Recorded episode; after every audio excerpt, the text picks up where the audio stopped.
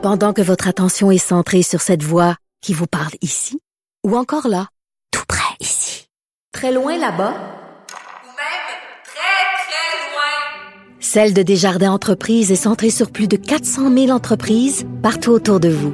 Depuis plus de 120 ans, nos équipes dédiées accompagnent les entrepreneurs d'ici à chaque étape pour qu'ils puissent rester centrés sur ce qui compte, la croissance de leur entreprise.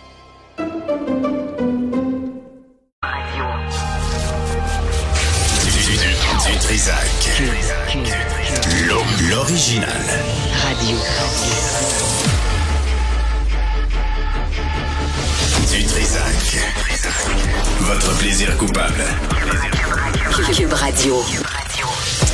Bonjour tout le monde, bonne année euh, d'abord euh, tout le monde. Euh, euh, c'est lundi 9 janvier 2023, pas 22, 23. Ben oui, c'est déjà fini, ça recommence. Euh, Aujourd'hui, à midi, autour de midi, on aura le porte-parole de la Ligue monarchiste sur euh, à propos du livre La biographie Spare ou le suppléant du euh, prince Harry, le duc de Sussex. Euh, Il y a bien des choses qui se disent à ce sujet-là. Hier, il y avait une entrevue à 60 Minutes. Une entrevue, c'est gros. C'est vite dit, là. C'est plus une infopub avec Anderson, Cooper, un autre euh, têteux, euh, un autre parvenu qui aime, les, gens riches et célèbres. Donc, on va revenir sur la monarchie vers midi. Et aussi à 13 heures, on aura avec nous une cliente malheureuse de Sunwing, une parmi tant d'autres. Euh, on va vous expliquer euh, pourquoi euh, tantôt, mais tout d'abord, on a, on, on a, merci.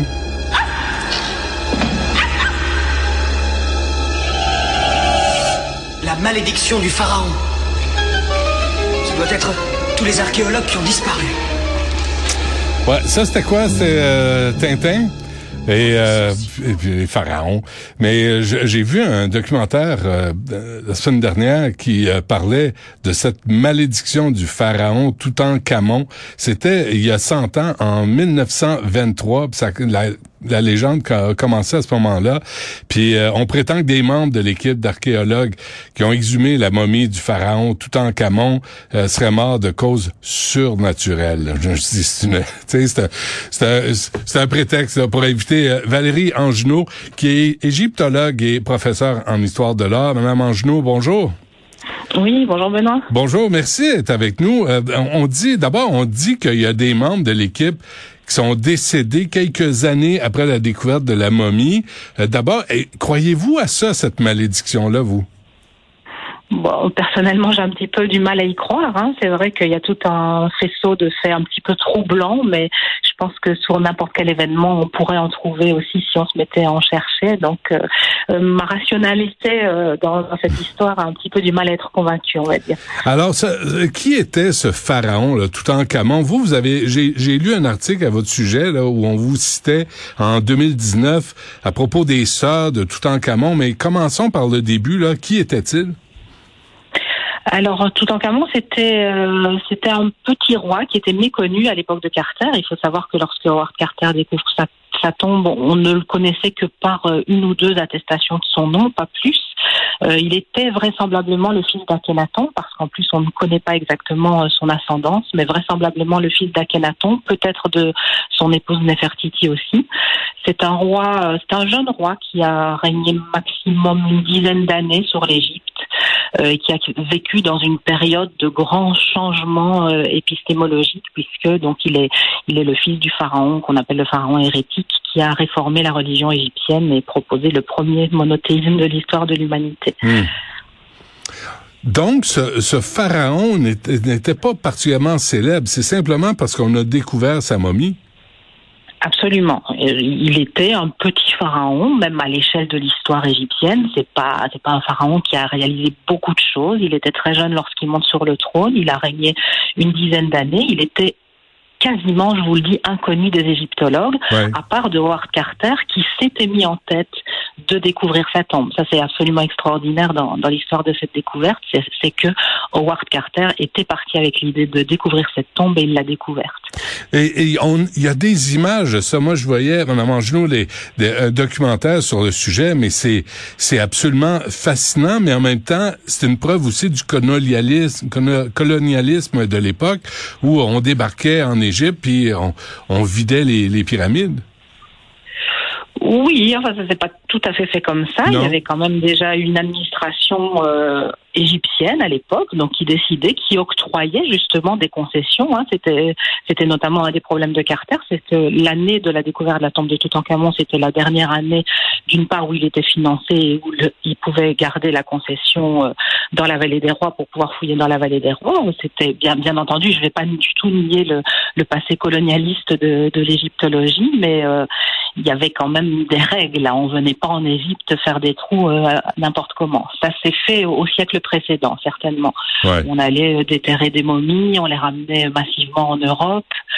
Euh, mais à l'époque de. Oui. J'ai peut-être trop regardé des Indiana Jones, euh, Mme Angenou. oui, c'est peut-être ça. une vision biaisée de l'archéologie. Est-ce qu'on connaît les raisons de, de cette, tu sais, les origines de cette malédiction, de cette dite malédiction qui a été moussée par la presse et plusieurs auteurs de l'époque? Vous, mettez le doigt justement sur un point important, c'est que ça a été euh, monté en épingle par la presse qui s'est passé, c'est que lorsque euh, Howard Carter et Lord Carnarvon euh, découvrent la tombe de Toutankhamon, ils ont fait un acte, on va dire politique en quelque sorte, c'est qu'ils ont octroyé l'exclusivité de la découverte au Times de Londres, ce qui fait que les autres médias n'avaient strictement rien à se mettre sous la dent. Euh, donc, il devait attendre que le Times publie toutes les, informations relatives à la découverte. Il n'avait aucune exclusivité. Et petit à petit, cette idée euh, est montée. Cette idée d'une malédiction a été saisie par euh, par la presse parce que c'était quelque chose qu'il pouvait saisir et dont il pouvait parler sans sans avoir euh, d'autorisation. Bon, c'est un petit peu résumé, mais en gros, ça a commencé comme ça. Mais je, je, vois la liste là et vraiment là, moi je connais rien. Là. Madame Angenou, je suis voir Wikipédia. Euh, en avril 1923, décès de Lord Carnarvon, euh, un ami de Carter en, en, mai 2023. Aussi en mai 2023, décès du financier. Euh, je pense qu'il avait euh, financé la, euh, cette découverte. un autre demi-frère de. là, il y a une liste de gens autour de Carter et de Carnarvon qui sont décédés. Euh, est-ce qu'il y a une, une explication scientifique? Ben oui, je pense qu'elle est, tout à fait scientifique. Ils sont décédés de, de mort. Bon, d'abord, il faut, il faut, il faut voir. Si, si vous regardez justement la page Wikipédia, là, bon nombre de ces morts euh, sont, sont morts euh, ailleurs, de nombreuses années plus tard. C'est, assez bizarre d'imaginer que, que tout en Camon euh, aurait décidé comme ça de, de frapper enfin, des, gens qui n'étaient pas tout à fait liés à la découverte. Même c'est vrai que le frère de Carna, le, le, frère de Carnavon, lui, va mourir euh, je pense à peu près six mois après lui, il va mourir comme lui d'une septicémie. Hein, si, on est si on est un généticien, je pense qu'il y a, une hérédité dans la capacité euh, à, être affecté par une septicémie. Ils vont tous les deux mourir à peu près de, par la même cause. Donc je pense qu'il y a des explications rationnelles, mais on aime se laisser sans doute euh, emporter par les coïncidences. Il y a eu des choses sans doute plus troublantes euh, en termes de coïncidences autour de, de cette découverte que, que les morts qui finalement sont assez parsemés dans le temps et dans l'espace, avec beaucoup de gens euh, qui ne sont pas vraiment liés à la découverte de la tombe. Les, les principaux protagonistes, Howard Carter et Lady Evelyn, sont sont pas morts. Lady Evelyn est, morte dans les années 80, donc euh, les, les, gens qui ont pénétré pour la première fois dans la tombe, je veux dire, il y a que il y a que Lord Carnarvon qui est qui est mort effectivement quelques quelques mois plus tard. Donc ce ne sont que des superstitions, mais mais on parle de cultures de champignons qui sont apparues dans, sur les murs de la chambre funéraire. Euh, on, dit qu'il y a peut-être euh, l'espèce d'inf... Euh, des, les, des, des, des, il y a eu des exhalations des, des, des cadavres, des, des poussières qui irritent les poumons, qui ont peut-être empoisonné les gens qui, qui sont entrés dans la, la chambre funéraire. Qu'est-ce que ça vaut comme théorie? Oui, c'était une explication possible qui, est, qui a fait son chemin, je pense, dans les années 90 notamment pour expliquer, euh, il y, a, y, a, un mort, je pense, qui est mort d'une pneumonie euh, quelques temps après avoir visité la tombe. Bon, c'est difficile de dire si c'était lié. Effectivement, on a, on a découvert, je sais pas si vous avez déjà vu les peintures de la tombe de Toutankhamon, elles sont vraiment maculées de taches brunâtres comme ça, et on sait que ces, ces taches brunâtres, ce sont des champignons, sont des champignons, sont des aspergillus qui viennent du fait que vraisemblablement la tombe a été refermée alors que la peinture des murs n'était pas encore sèche. Donc ça nous indique beaucoup de choses sur l'enterrement de Toutankhamon également. Euh, mais euh, il est quand même très peu probable qu'après 3245 ans, ces champignons aient toujours été vivants. D'ailleurs, mmh. ils l'étaient pas. Les, les, champignons étaient morts. Mais par contre, ce qui a pu réactiver et entraîner de l'émergence de nouveaux champignons, ce sont les visites massives de la tombe après la découverte. Ah, oui. Effectivement, il y avait probablement là, euh, donc aujourd'hui encore, hein, on, a, on limite la visite de la tombe de Toutankhamon à 400 personnes par jour, ce qui est déjà énorme. Euh, à l'époque, les gens ont défilé, ils ont respiré dans cette tombe qui est un espace très petit. Je ne sais pas si vous êtes déjà allé dans la tombe de Toutankhamon, c'est une très petite tombe. Et quand vous avez évidemment des gens qui viennent respirer euh, sur des matières organiques telles que celle-là, effectivement, de nouveaux champignons peuvent se développer. Mmh. Ça pourrait expliquer, mais il n'y a, pas, a pas eu beaucoup de morts. Euh, par, enfin, il y en a eu euh, qui ont attrapé des pneumonies, effectivement. Il était peut-être déjà fragile avant d'entrer dans la tombe et ça n'a peut-être pas aidé.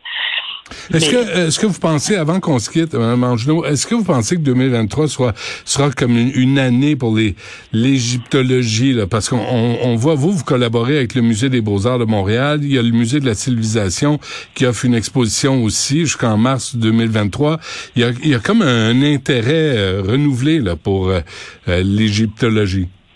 Ben oui, évidemment. déjà l'année dernière, donc euh, on a on a déjà en quelque sorte fêté ça, puisque l'année dernière c'est marqué vraiment le centenaire de la découverte. La tombe a été découverte en, en, novembre 1822, donc il y a déjà eu plusieurs célébrations. J'ai moi-même organisé un colloque euh, sur le sujet, puisque vous, comme vous le savez, vous l'avez mentionné, moi je travaille sur une reine pharaon donc euh, sur euh, sur la reine à qui appartenait originellement tout ce trésor là. Et 2023, bah oui, ça ça continue. on va continuer de célébrer l'intérêt, en tout cas pour cette découverte, n'a pas faibli avec le temps avec un siècle, ça n'a toujours pas faibli. Mmh. Et effectivement, euh, l'égyptologie et l'intérêt du public continuent d'être suscités aujourd'hui par cette découverte. Et on n'arrête pas d'en faire. Ça fait, ça fait 100 ans que cette tombe est une source de connaissances continue euh, pour nous. Donc effectivement, 2022, 2023, ça continue. Vous dites qu'on n'arrête pas d'en faire. Est-ce qu'il y a de nouvelles découvertes? Ben, je ne veux pas spécialement parler des miennes, mais oui, euh, on, on, sait, on sait déjà depuis quelques années que le trésor de Toutankhamon n'est pas le trésor de Toutankhamon. C'est en fait le trésor d'une reine pharaon qui a vécu juste avant lui, qui était vraisemblablement, enfin, à mon avis, qui était sa sœur. Il y a beaucoup de discussions parmi les égyptologues euh, au sujet de son identité. Donc déjà ça, c'est une découverte énorme quand même de savoir. On n'arrête pas de parler du trésor de Toutankhamon, mais c'est en fait le trésor de Néfernefer-Ouaton. Euh, donc cette reine pharaon euh, qui a été effacée de l'histoire par les Égyptiens eux-mêmes, par les anciens Égyptiens eux-mêmes. Donc ça, c'est parce que c'était une femme. Sont des découvertes. Probablement parce que c'était une femme aussi, parce qu'elle appartenait à cette famille très problématique qui est la famille d'Akhenaton. Les successeurs d'Akhenaton l'ont vraiment détesté parce qu'il a, il a réformé la société de A à Z, il a réformé la, la religion, il a tout changé et c'était très important dans l'idéologie égyptienne de ne rien changer justement, de, hmm. de, préserver le monde tel que les dieux l'avaient donné et de ne rien changer. Et Akhenaton a tout bouleversé. Ouais. Donc tous les membres de sa famille ont un peu fait l'objet de, de, de persécutions, on va dire. Tout un monde à, à découvrir, hein, vraiment. Là. Euh, Valérie Angenot, merci d'avoir pris le temps de nous parler et nous donner le goût d'aller voir euh, ce qui touche euh, l'égyptologie. Et euh, vous, vous êtes aussi professeur en histoire de l'art. Merci d'avoir pris le temps de nous parler. Ben, merci beaucoup de m'avoir invité. Au revoir.